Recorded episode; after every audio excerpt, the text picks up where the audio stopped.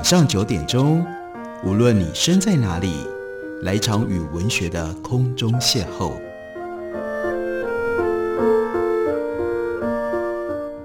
杨照谈书，邀您一同遨游文学世界，认识古今中外的经典之作。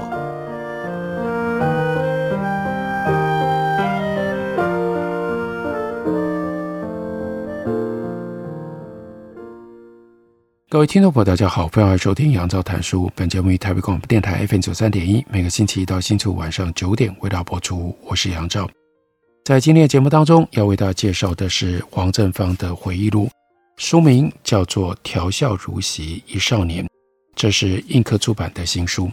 在这本书当中，黄正芳回想他成长的在台湾的五零年代，那当然就不单纯只是他自己。在少年时期经历了什么？另外，那也就反映了那已经逝去已久，又是在战乱、兵马空冢之际，非常特别的那样的社会和那样的时代。比如说，有这么一篇文章，开头就说：有一天，父亲回家，一对年轻的夫妇跟一个襁褓当中的婴儿跟着父亲一道进门来。父亲跟我们做了介绍，然后就说他们刚从大陆过来。暂时没有办法联系到他们的单位，就先在我们家住一阵子吧。年轻夫妇一直说打扰了啦，感谢啦这类的话。这个时候，母亲呢就把当客厅用的八个榻榻米的房间清出一半，中间拉了一根绳子，披上一张床单给隔着，就当做他们一家三口的房间。当夜就匆匆睡了。半夜听到小婴儿在哭，那孩子的哭声很特别。听起来简直像是一只小猫在叫，声音尖锐短促。发生了什么事呢？那就是父亲去台北车站接人，班车误点，就在大厅无聊的哭等，结果遇到这两个焦急无助的年轻夫妇。父亲跟他们攀谈，他们是从基隆下船，搭了火车来台北，在火车站傻等了十几个小时，应该要来接他们的人始终没有出现，怀里抱着一个女儿。才一个多月大，人生地不熟，开口说话对方听不懂，简直走投无路。那去住旅馆吧，笑话了。那个年头，谁有这样的预算？于是真的不知道该怎么办。于是父亲当场就说：“哎，先到我那里去住几天，我家的地方不大，但还住得下，再慢慢去找你的那个单位，一定找得着的。”这件事，父亲当然没有跟母亲商量过。晚上，小孩就听到了父母的谈话。父亲的说法是：每天从大陆过来的人多到数不清，兵荒马乱的，都有一口气接不上来的时候，我怎么可能看着一家三口子，还有那么小的婴儿睡在火车站呢？我们来台湾的时间早，我们安顿下来，能帮人家就帮一把吧。于是后面这个年轻的丈夫日日去各处打听，但是都无结果而回。他们就觉得这样下去不是办法，父亲就问年轻太太：“哎，你在大陆做过什么工作？”“哦，在家乡教过小学，但是来台湾之前太匆忙了，什么证件都没有带啊。”父亲就说：“没关系，附近的国语实验小学我熟，让我安排你去试教一下吧。”试教的结果非常的成功，所以此后呢，这个年轻的太太。他就在国语实验小学教书了。这个人是刘乐清老师。不久之后，刘老师的先生也跟他的单位联系上了，他们一家三口就迁入了单位的宿舍。刘乐清老师在国语实小教书，一直到退休，学子遍满天下。不过，他没有教过王正芳，而王正芳的母亲也曾经是国语实小的美术老师，两个人来往挺多的。半个多世纪过去了，透过国语实小的老校友王正芳和刘乐清老师联系上，他是那么样的健谈，稍一不注意，一通电话可以聊上一个多钟头。他总是千恩万谢的提起当年住在我们家的那段经历。王正芳说：“小事一桩啊，我那老爸天生的喜欢帮助人。那您那位小时候哭起来像猫叫的女儿呢？”刘老师说：“还有还有，她都快要当祖母了。从国语实小退休，他们全家移民到美国，住在旧金山的湾区。哦，旧金山湾区，我老哥大半辈子都住在那个好地方，所以刘老师立刻就要了我哥哥的电话号码。我跟哥哥通话说，有一位刘乐清老师会打电话给你。年代久远，老哥一直想不起来我到底在说谁，我就提醒他，他的小女儿哭起来像一只小猫叫的那位。哥哥在电话那头立刻说：“小猫叫，哎呀，吱吱吱吱的。”一下子，老哥尘封的记忆库大开，许多大事、小事、糗事、屁事全记起来了。刘乐清老师就跟老哥、老嫂相聚了很多次，回忆往事，相谈甚欢。老嫂子就说，每次跟刘老师见面，他就像搬家一般的送来大包小包的礼物，跟他说：“别带这个东西给我们。”怎么说也没有用。刘老师在国语学校教了几十年，他的学生很多，大家都很记得这位老师。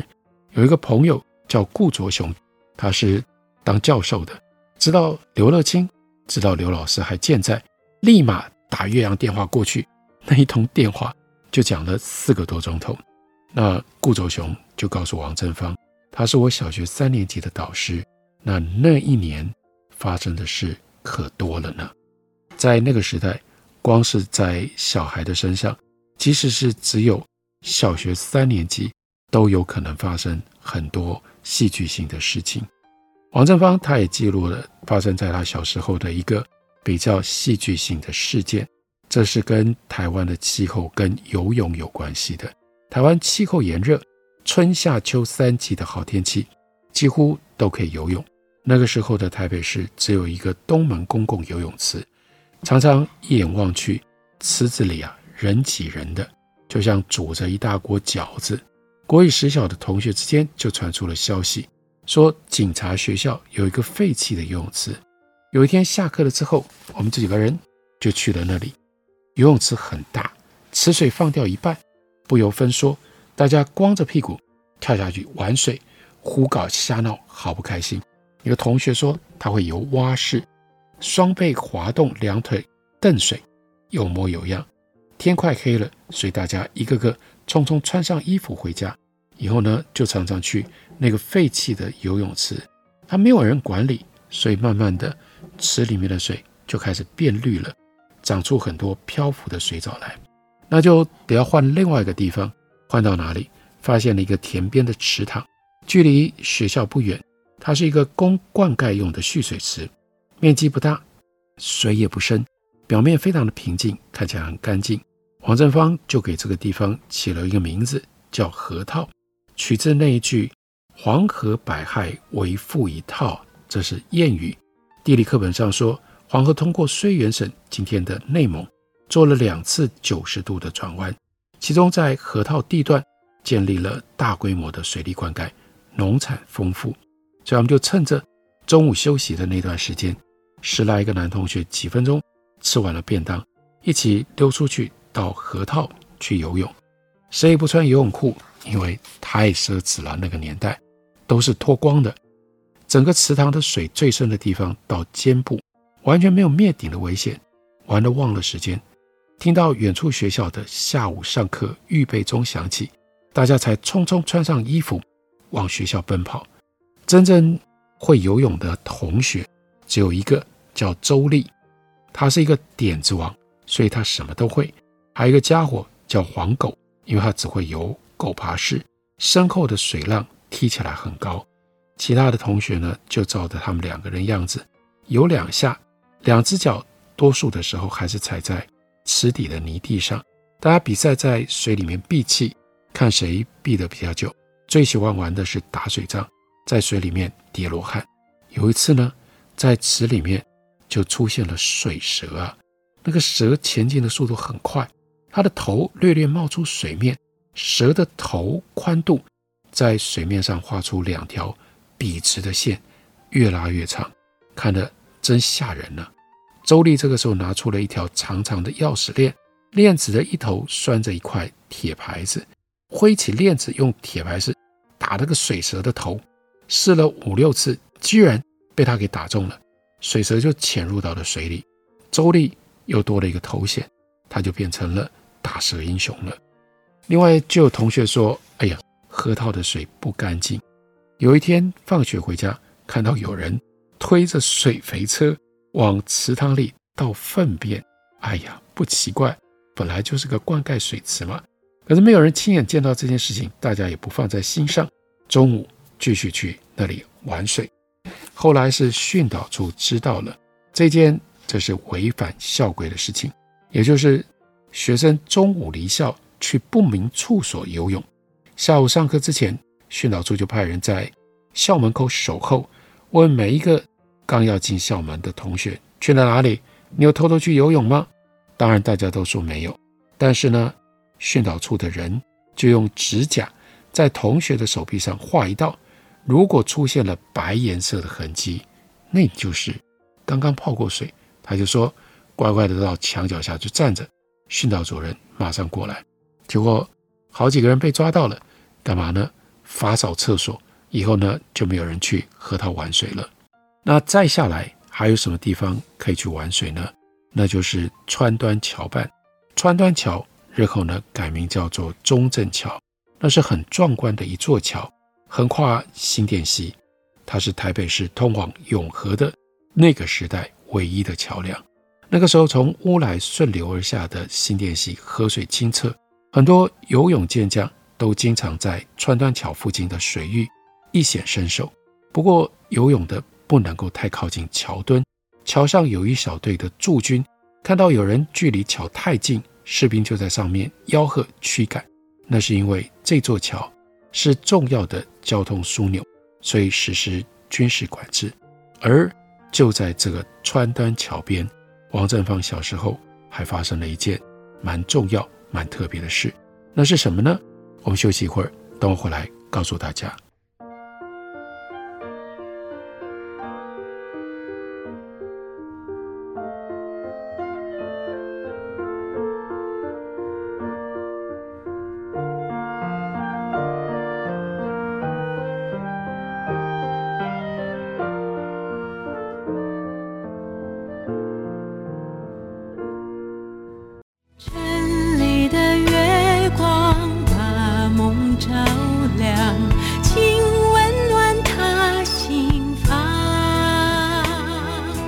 你好，我是于台烟，听见台北的声音，就在台北广播电台 FM 九三点一 AM 一一三四。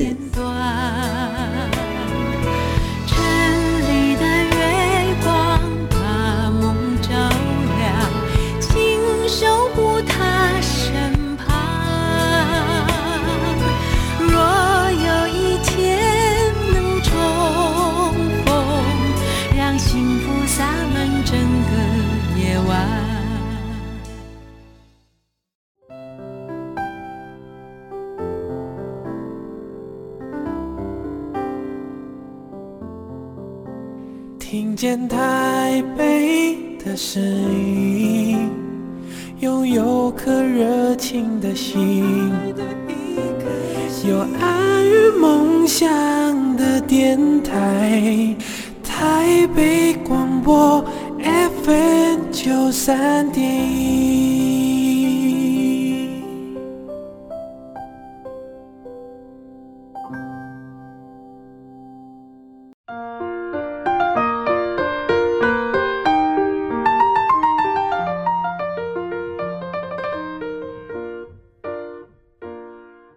感谢您继续收听《杨照谈书》。本节目以台北广播电台 FM 九三点一，每个星期一到星期五晚上九点为大家播出到九点半。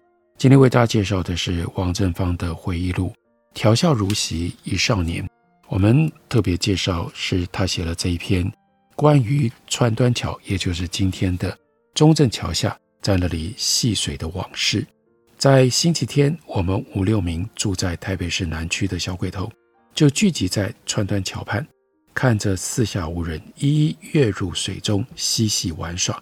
因为没有一个人真的会游泳，我们就在溪边的浅水地带追追打打，捡扁平的石头比赛打水漂。力道用得巧了，那块石头可以打出十多个水漂来，才沉入到水里面。有一天的傍晚，天气蛮冷的，玩水不到二十分钟，个个都冻得要撒尿。我领头上岸，就在川端桥桥墩旁边小便，其他小朋友也跟了来。尿撒到一半，就听到桥上有男子以粗重的山东口音叫着：“什么人跑到桥下来？都给我走开，往远处去！”几个小朋友立刻作鸟兽散。那王振芳呢，比较皮，尿了一半不愿意停下来，因为点子王周丽跟他说：“如果你小便没有全部撒完，撒到一半收回去，将来会得性病。”所以呢，他就抬起头跟那个人打招呼说：“老乡，你好啊。”同时呢，仍然有始有终地继续撒尿。桥上的山东老乡就打开了一支强力手电筒，照住王振芳的全身。观察了好一会儿，妈跟巴子，这小孩真不要脸啊！期末考试这次张老师的考题特别的容易，大多数的同学半个多钟点就交卷了。张老师就说，交了卷的同学可以早一点放学回家。大家一哄而散，走到校门口，有人就提议时间还早，去川端桥游泳吧。七八个男孩子一阵吆喝，追打嬉戏，不一会儿就到了熟悉的。川端桥畔，周丽、黄狗这两位会游泳的，早就跳到了河里，身后踢起来一阵一阵的浪花，上下来回游了起来。另外的同学周子刚啦、林红印啦、吕其刚跟王正芳稍微会有一点，但还没有学会换气，就在浅水的地带的水中滑动手脚，做游蛙式状。另外有一位瞿素媛，他从来不下水。服装整齐，斜背着一个大黑书包，每次就站在岸边当观察员。不过奇怪的是，今天的河床高高低低的，和往常很不一样。过去很平很浅的地方，会突然陷下去，变得水很深，一定是有挖沙船来过了。正在诧异的时候，就听到杨子刚在不远处叫着：“王正芳，拉我一把，水太深了。”我从脚到腿都在抽筋，抽得很厉害。这个时候，杨子刚离王正芳几公尺的距离，仰着头，水面已经淹到他的耳朵了。一开口说话，就有水灌进去。高举双手呼救，所以王正芳赶快过去拉他一把。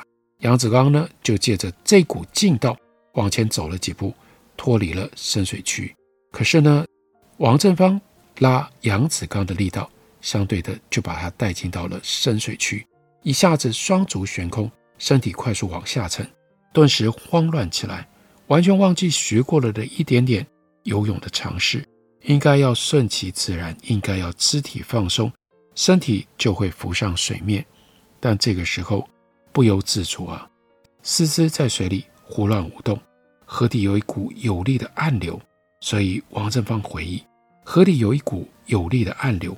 把我的身体往深处拽下去，越拽越深，没入水中的时间相当久了，憋住一口气不呼吸，憋不住了，张开口来呼吸，立刻灌进来好几口水，憋气的难受感觉舒缓了一点，但是胸口呢，胀闷得厉害，身体往河底更深处坠了下去，耳朵、胸部都承受着极大的压力，四肢还在水中毫无章法的摆动。憋不住了，再做呼吸，继续大口的吞水。这个时候想到了母亲啊，想说如果自己一下就这样走了，妈妈一定会哭得要命。昨天还答应过她，以后放学就准时回家，不在外面胡混，怎么又忘了跟妈妈讲的话呢？爸爸会更难受。大家都知道他偏心小儿子，哥哥少了一个功课超级烂的弟弟，但他每一天。能够去藐视谁呢？哎呀，就这样，再也见不了这些家人了。特别想哭，但是哭不出来。我好后悔，今天干嘛要来川端桥游泳？哎呀，不能怪杨子刚，他的整条腿都在抽筋。我一定还是要拉他一把。想到许多过去的事，不相干的事，神志越来越模糊，手脚软绵绵的，不听指挥了，不再挣扎，任凭河水摆布。这个时候。却听见了有人讲话，有一个女人咯咯的在笑。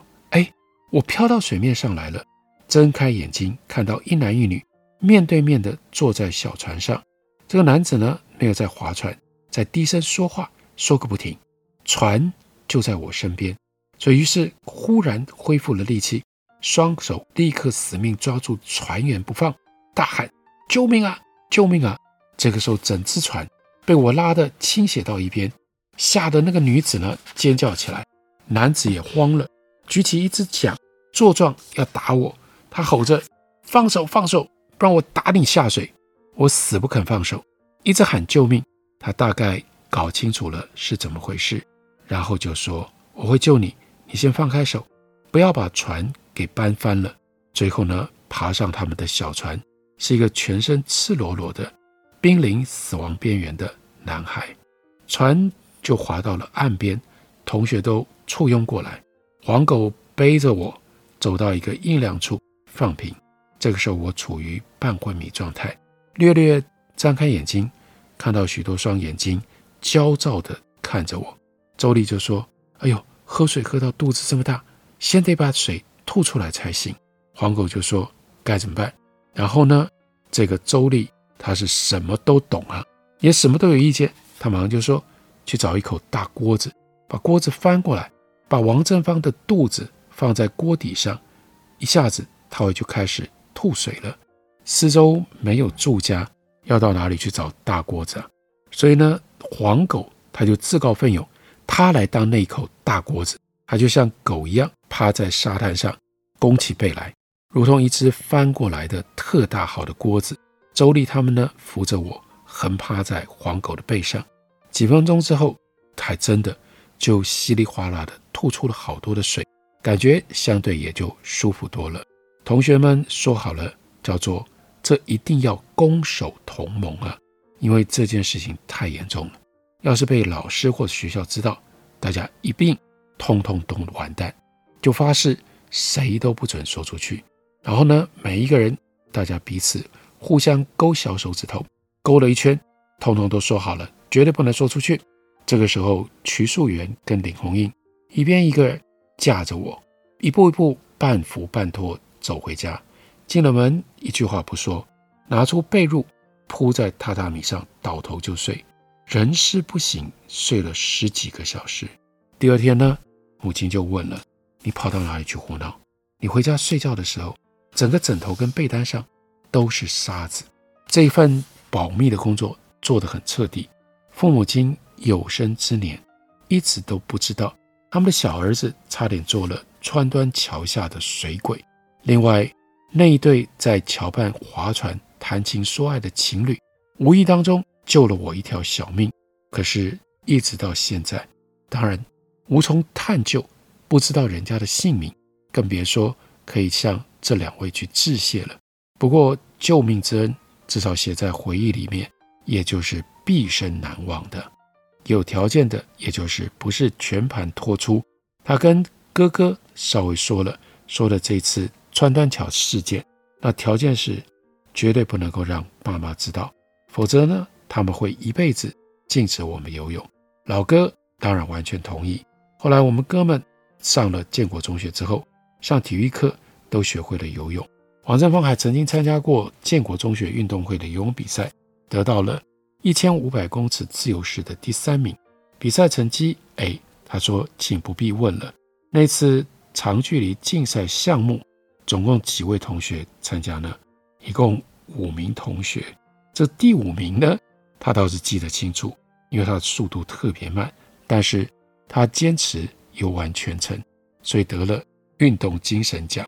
那第五名是运动精神奖，那就只剩下四个人真的在比赛，他拿了第三名，所以他说这个呢，就不要多问我成绩到底如何了。在王正芳所写的回忆录当中，其中就跟他拍的电影一样，有一部分那就是他一直保持着一种幽默感的叙述的方法。关于小时候所发生的事情，他挑了一些特别有趣的，把它借由这种回忆的笔法写出来。另外也相当重要的，越是往后来，他对于自己在那样一个时代。体会到那个时代的特性，他也就越来越有所琢磨。例如说匪谍，例如说上了学校，学校的老师在那样的一个环境底下，都跟学生讲什么，都教什么，用什么样的态度，用什么样的方式来鼓励学生，来建立跟学生在那个时代非常特别的师生关系。这些都是王正芳的这本书的特点。这本书它的书名叫做《调笑如席一少年》，介绍给大家，推荐给大家。感谢您的收听，明天同一时间我们再会。